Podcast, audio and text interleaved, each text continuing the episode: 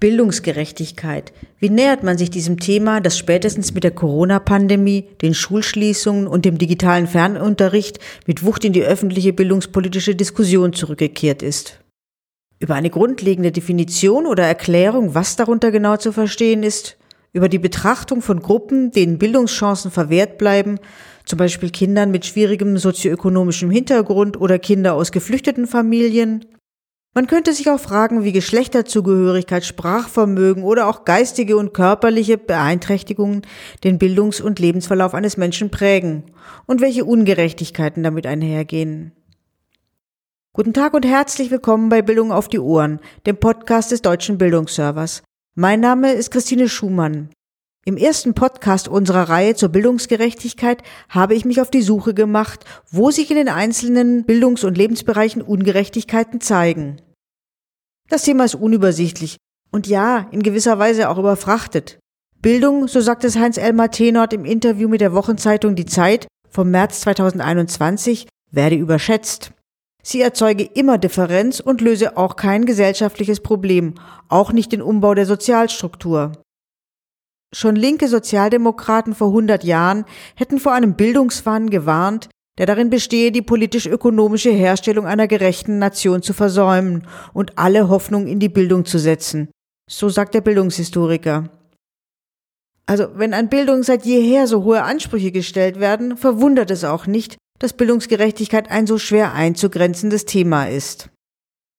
Also was tun, wenn man in der Redaktion des Deutschen Bildungsservers beschlossen hat, eine Podcast-Reihe zum Thema Bildungsgerechtigkeit zu produzieren? Nach einer ersten Recherche habe ich fünf Wissenschaftlerinnen und Wissenschaftler gefragt, wo sie in der frühen Bildung, in der Schule, beim Übergang von der Schule in Ausbildung und Studium und in der Weiterbildung Ungerechtigkeiten identifiziert haben und mit welchen Ansätzen man ihnen entgegenwirken kann. Beginnen will ich mit Hans-Annan Pant, dem Direktor der Deutschen Schulakademie. Er erläutert den Begriff der Bildungsgerechtigkeit und unterscheidet seine verschiedenen Ebenen aus erziehungswissenschaftlicher Sicht was verstehen wir eigentlich unter Bildungsgerechtigkeit? Und wenn man dann sich anschaut in der entsprechenden Fachliteratur, dann äh, schwirren eigentlich grob gesagt drei völlig unterschiedliche Konzeptionen davon durch die Köpfe. Auch mein eigener Kopf war sehr verwirrt in diesem Punkt, was denn eigentlich bildungsgerecht heißen kann. Ich versuche die drei Konzepte einmal ganz kurz zu umreißen. Mhm.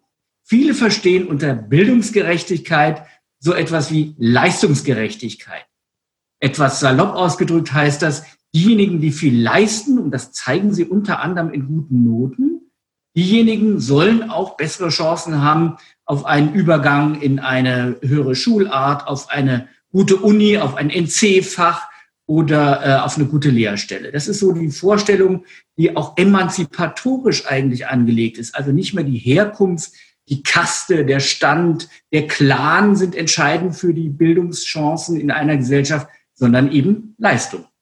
Das Dumme an diesem Prinzip ist nur, dass wir inzwischen wirklich genau wissen, das, was jemand an Leistung tatsächlich zeigen kann in der Schule, ist stark gekoppelt an soziale Herkunft, äh, an ganz viele andere Faktoren, manchmal auch an das Geschlecht und ähnliches. Das bringt die Leute schon mal in Verwirrung, ob das Leistungsprinzip eigentlich das Prinzip ist, nach dem wir Bildungsgerechtigkeit erzeugen können. Zweites Verständnis von Bildungsgerechtigkeit, das in den Köpfen herumschwirrt, ist das von Teilhabegerechtigkeit. Das heißt, die Vorstellung, ein Bildungssystem, ein Schulsystem ist dann gerecht, wenn es allen, und damit meine ich wirklich fast allen, die Teilhabe an zentralen gesellschaftlichen Prozessen später ermöglicht. Wirtschaften, ähm, erfolgreich sein, glücklich sein, wenn man auch so will. Das heißt, Schule soll gerecht die Teilhabe aller an diesen gesellschaftlichen äh, Zugängen ermöglichen. Und dazu sagt man dann häufig, ja, ähm, dafür brauche ich aber eigentlich kein Konkurrenzbetrieb, äh, äh, Prinzip, also ein Leistungsprinzip, das bessere und schlechtere aussortiert, sondern ich muss geradezu als Selbstverpflichtung des Schulsystems dafür sorgen, dass alle das schaffen. Wenn man sich das in Deutschland anguckt, da haben wir sowas irgendwann mal sowas Unbeliebtes wie die Bildungsstandards für einige Kernfächer eingeführt. Die Idee dahinter war, eigentlich soll das Schulsystem dafür sorgen, dass das mhm. alle, alle erreichen. Mindeststandards hätten wir einführen müssen als Verpflichtung, haben wir nicht. Wir haben sowas Komisches wie Regelstandards in Deutschland.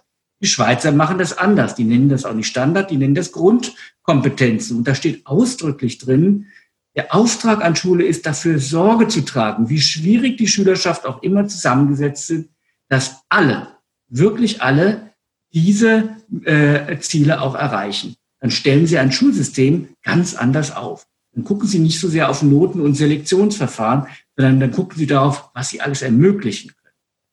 Dritte Vorstellung von Bildungsgerechtigkeit, und das ist die, die am meisten auch umherschwirrt in den Köpfen meiner Studierenden, ist die der, äh, der, der, ähm, der Gerechtigkeit durch Anerkennung.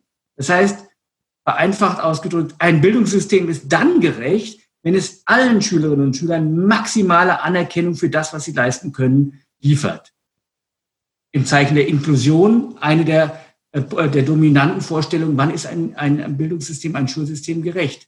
Nur das konfligiert jetzt ganz fundamental mit den anderen Gerechtigkeitsvorstellungen, die wir an Schule herantragen. Im Ergebnis kommt es also zu einer merkwürdigen Mischsituation in vielen Köpfen. Was meinen wir eigentlich mit Gerechtigkeit? Tja, was meinen wir eigentlich mit Gerechtigkeit? Teilhabegerechtigkeit, Leistungsgerechtigkeit, Anerkennungsgerechtigkeit? Tanja Betz, Professorin für allgemeine Erziehungswissenschaft mit dem Schwerpunkt Kindheitsforschung an der Johannes Gutenberg Universität Mainz, unterscheidet im Bereich der frühen Bildung mehrere Faktoren, die zu einer Ungleichbehandlung von Kindern führen. Wenn man so will, kann man die von ihr angeführten Aspekte vor allem der Teilhabegerechtigkeit zuordnen. Denn vor allem der Zugang zu einer qualitativ hochwertigen Kindertagesbetreuung ist vielen Eltern verwehrt.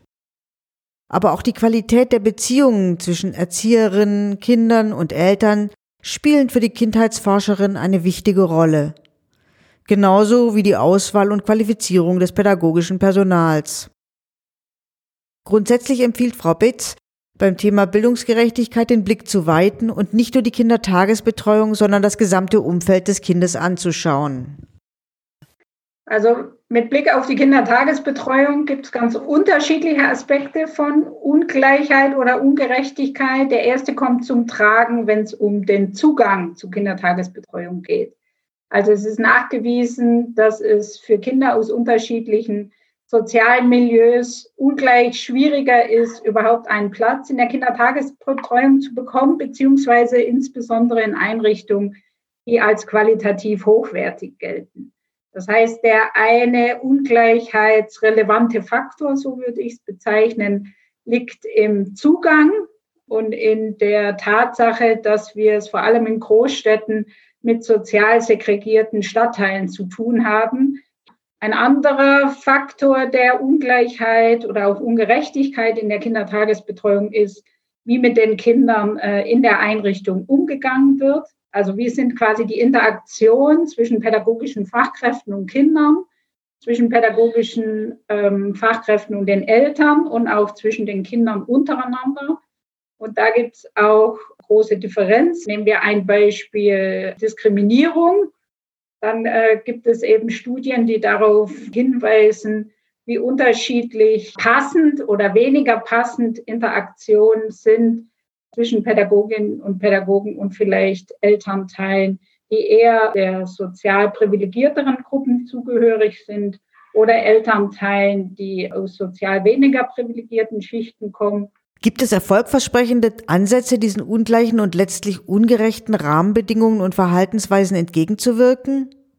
Ja, da gibt es bereits einige Ansätze. Also ein Punkt ist wie in so vielen Bereichen das Geld. Wo geht das Geld hin? Und eine Idee ist, dass die Einrichtungen, die quasi mit besonderen Herausforderungen konfrontiert sind, einfach mehr Geld zur Verfügung kriegen oder auch, dass man darauf eingeht, wie eigentlich das Personal zusammengesetzt sein soll. Also man kann ja bereits in der Personalauswahl oder auch in der Qualifizierung des Personals dafür sensibilisieren. Da gibt es armutssensibles pädagogisches Handeln oder differenzsensibles pädagogisches Handeln. Aber vom Prinzip her haben diese Ansätze alle quasi dieselbe Ausrichtung. Wodurch können sie sensibel werden mit äh, Kindern umzugehen oder mit Familien umzugehen, die in benachteiligten Lebenslagen aufwachsen oder für die das typisch Weiß man denn schon was über die Wirksamkeit solcher Fortbildungen? Fortbildungsforschung ja insgesamt zeigt, wie schwierig es ist, ein bestimmtes Verhalten oder pädagogisches Handeln eindeutig zuzuordnen. Das heißt, diese Ursache-Wirkungsannahme, die in jeder Wirkungsforschung drinsteckt, die ist alles andere als leicht äh, zuzuordnen. Ansonsten finde ich es wichtig, ich bin ja auch Kindheitsforscherin, quasi nochmal den Blick auch da zu weiten und zu sagen, wie ist denn Kindheit insgesamt gestaltet? Weil die Kindertagesbetreuung ist ein Element in so einem Kinderalltag und quasi den Blick auch da rauszunehmen aus der Tagesbetreuung und hin zu, was passiert in den Familien, was passiert im Sozialraum, wie ist das politische Gefüge.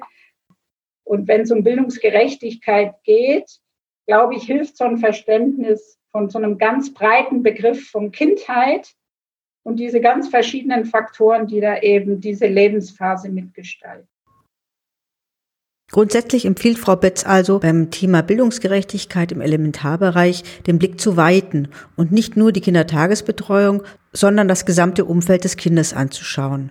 Also die familiäre Situation, die sozialen Strukturen und das politische Gefüge. Auch im Bereich der beruflichen Ausbildung sind es mehr Faktoren als soziale Herkunft, Migrationshintergrund und Geschlecht, die zu Bildungsungerechtigkeiten führen. Da gibt es das Sprachvermögen, die Ambitionen, das regionale Arbeitsplatzangebot und viele wechselseitige Abhängigkeiten. Warum die Sache mit dem Übergang von der Schule zur Ausbildung so komplex ist, erklärt Katharina Wessling, Forschungskoordinatorin beim BIP. Gibt es natürlich noch mehr als diese Faktoren. Äh, das sind jetzt eher so individuell demografische oder personenbezogene Merkmale, Migration, soziale Herkunft und Geschlecht. Und ähm, bei der Migration und beim Geschlecht ist es etwas einfacher. Bei der sozialen Herkunft wird es mit Blick auf den Übergang in die Berufsbildung ein bisschen komplizierter. Aus dem Studium weiß man ja eben, dass Schulabsolventinnen mit höherer sozialer Herkunft, also mit Eltern, die beispielsweise auch studiert haben, bessere Zugangschancen haben. So einfach ist es bei der Berufsausbildung nicht. Also da ist es dann eher so, dass Schülerinnen und Schüler oder Schulabsolventinnen, Schulabsolventen, deren Eltern selbst auch eine berufliche Ausbildung absolviert haben, bessere Chancen haben. Der Grund dafür ist eigentlich relativ naheliegend. Das hat halt viel damit zu tun, dass die Eltern eine bessere Kenntnis über das Berufsbildungssystem, über Berufe, die im System erlernt werden können, haben und so weiter.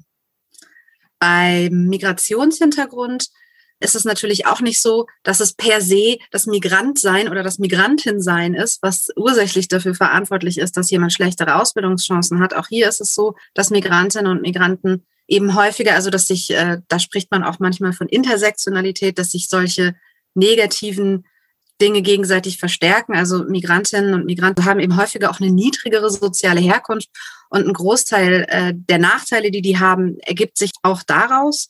Dazu gibt es aber eben auch sowas wie Informationsdefizite oder schlechtere Sprachbeherrschung beispielsweise. Das ist insbesondere etwas, was jetzt in jüngerer Vergangenheit mit den äh, Personen mit Fluchthintergrund eine Rolle spielt, wenn die eben auf den Ausbildungsmarkt kommen. Beim Geschlecht ist es gar nicht so sehr so, dass es per se die Ausbildungschancen sind, sondern es sind eben oft die Berufe unterschiedlich, in die sich Männer und Frauen auch selbst, aber eben auch fremd hineinselektieren.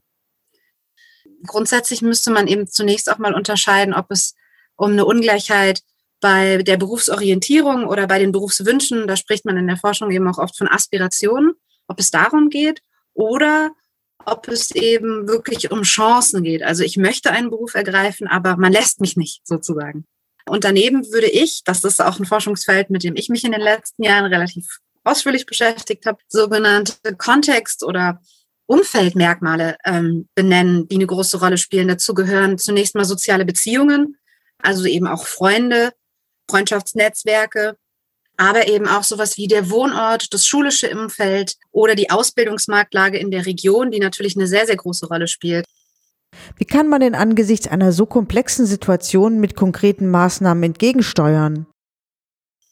Nein, also ich denke, auf der Frage nach Lösungen ähm, muss man natürlich zunächst das Problem sehr klar benennen können. Also wenn man schlicht bei der Aussage stehen bleibt, Migranten haben schlechtere Ausbildungschancen, das ist dann so ein bisschen mit Kanonen auf Spatzen geschossen mal nennen, wenn man dann versucht, alle Migrantinnen, alle Migranten bestimmten Fördermaßnahmen zu unterziehen, die aber gar nicht passgenau sind. Also zunächst mal denke ich, das Wichtigste ist, das Problem klar zu benennen.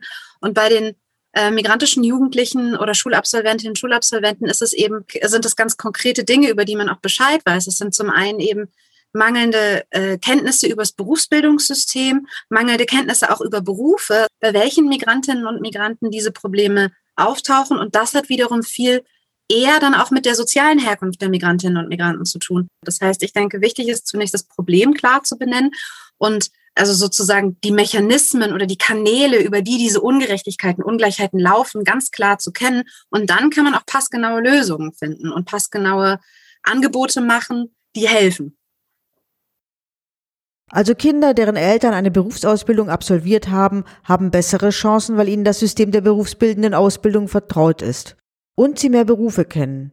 Migrantin oder migrantischer Herkunft zu sein, ist allein kein Faktor, der zwangsläufig zu Ungerechtigkeit bei der Ausbildungssuche führt. Es ist die niedrigere soziale Herkunft, die für Probleme sorgt und oft auch mit Informationsdefiziten und schlechterer Sprachbeherrschung einhergeht. Und es sind Umfeldmerkmale wie soziale Beziehungen, der Wohnort, die Schule oder der Ausbildungsmarkt in der Region, die zu Bildungsungerechtigkeiten führen. Für Professor Axel Plünecke vom IW Köln beginnt die eigentliche Bildungsungerechtigkeit schon viel früher, in der frühkindlichen Bildung und in der Schule. Bevor man an eine Hochschule oder Universität gelangt, hat ja bereits ein Ausleseprozess stattgefunden. Beim Übergang von der Schule oder vom Beruf in eine Hochschule fallen ihm vor allem die unterschiedlichen Kompetenzen der Studienanfänger und Anfängerinnen auf. Um den Wissensstand anzugleichen, empfiehlt Axel Plünicke deshalb Mentoring-Programme einzusetzen und Brückenkurse für diejenigen zu konzipieren, die aus einem Beruf heraus ein Studium beginnen. Für ihn sind das die wichtigsten Maßnahmen, um die Durchlässigkeit zwischen Schule und Hochschule und zwischen Beruf und Hochschule zu kompensieren. Ja, die größte Herausforderung für die Hochschulbildung steht, stellt schon mal der Zugang zur Hochschulbildung dar.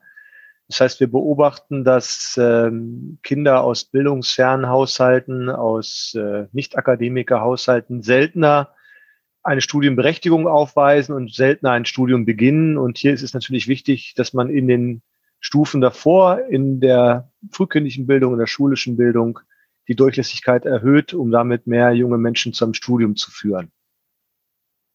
Wichtig ist auch die Durchlässigkeit zwischen beruflicher Bildung und äh, Hochschulbildung zu stärken. Hier ist in den letzten Jahren schon vieles passiert dass auch gerade junge Menschen mit einer Berufsausbildung ohne formales Abitur in einem Gymnasium ein Studium beginnen können.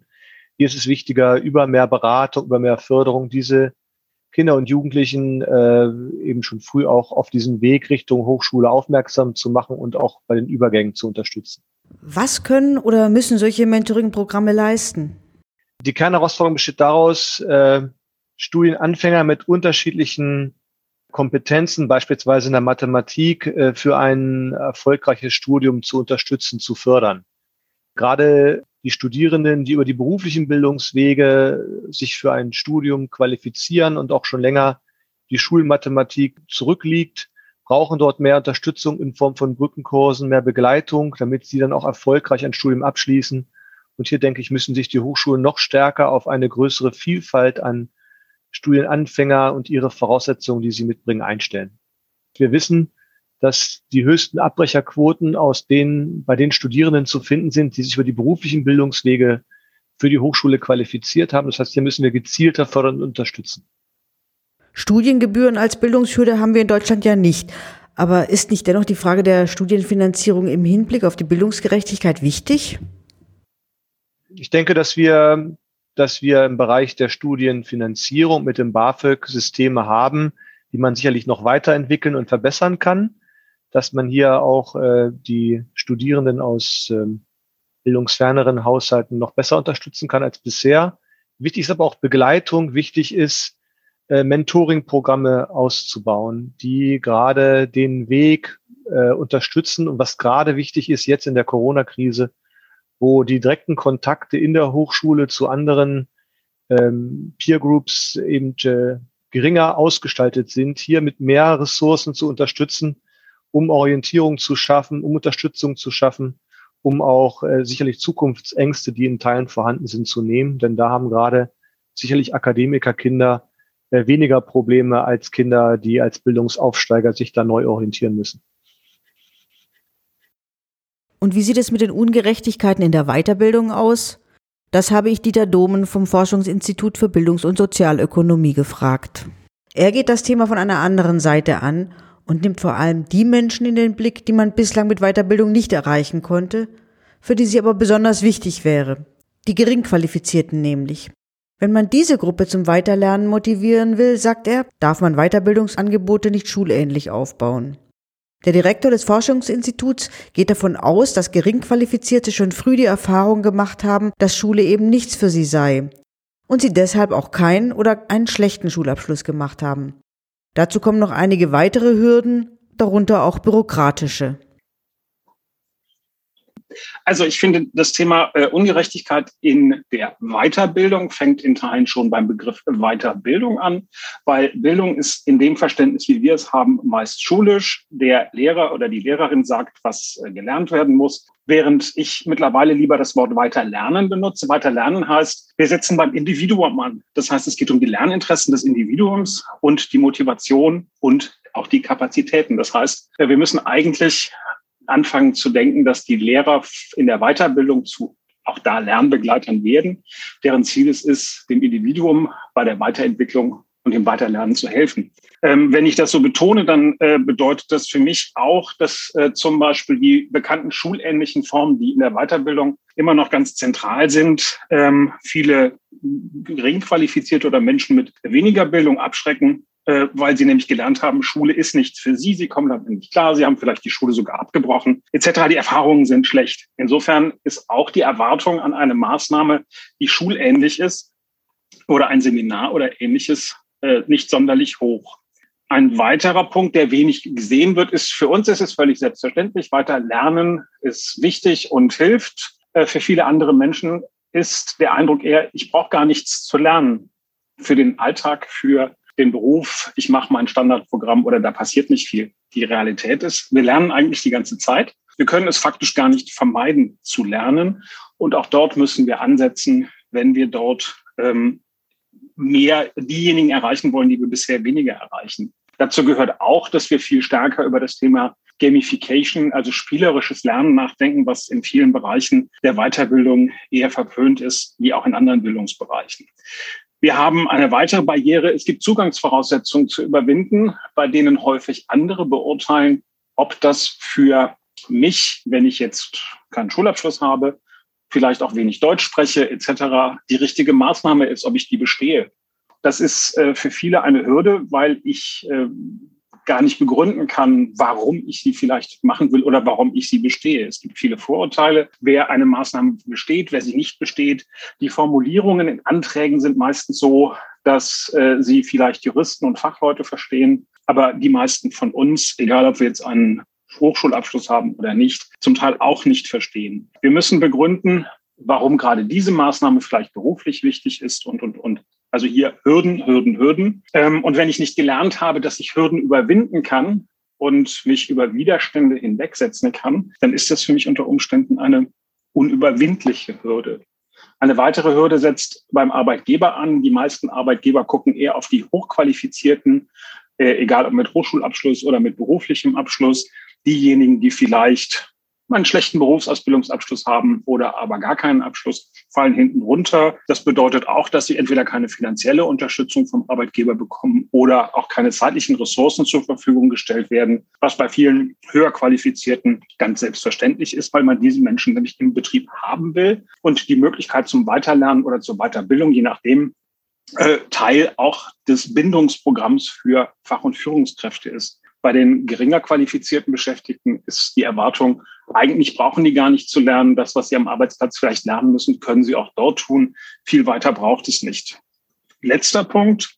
Die Finanzierung, die wir in Deutschland aufgebaut haben, ist stark auf bildungsnahe Personen ausgerichtet, sei es, dass die Volkshochschulen ihre Grundfinanzierung vom Staat kriegen oder aber die steuerliche Entlastung oder die Bildungsprämie und andere Programme gibt. De facto sind sie, auch dann, wenn sie gering qualifiziert oder einkommensschwächere Gruppen abdecken, häufig viel zu bürokratisch und äh, erreichen die Zielgruppe nicht. Das war ein sehr kompakter Strauß von Hürden, den Herr Domen da präsentiert hat. Wie kann man sie abbauen? Indem man den Zugang zur Weiterbildung grundsätzlich niedrigschwellig hält, also Anträge verständlicher und weniger bürokratisch formuliert. Und indem man den Einzelnen mit seinen Lerninteressen, seiner Motivation und seinen Kapazitäten in den Blick nimmt und Lehrende in der Weiterbildung eher zu Lernbegleitern ausbildet.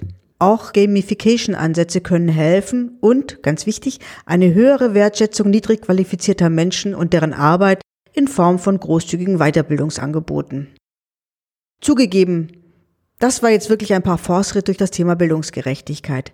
Aber die Gespräche mit den Wissenschaftlerinnen und Wissenschaftlern haben gezeigt, dass es viele Ansätze gibt, für mehr Bildungsgerechtigkeit zu sorgen. Viele Ungerechtigkeiten allerdings sind dem berühmten sozioökonomischen Hintergrund geschuldet. Und ob es allein mit Bildung getan ist, ihnen entgegenzuwirken, oder es nicht doch eher eine Überfrachtung ist? Vielleicht geben die weiteren Folgen unserer Podcast-Reihe zur Bildungsgerechtigkeit mehr Aufschluss. Mit Ihnen wollen wir nämlich tiefer in die einzelnen Bildungsbereiche eintauchen und nach vielversprechenden Ansätzen für mehr Gerechtigkeit suchen. Wir freuen uns, wenn Sie dabei bleiben. Und vielen Dank fürs Zuhören.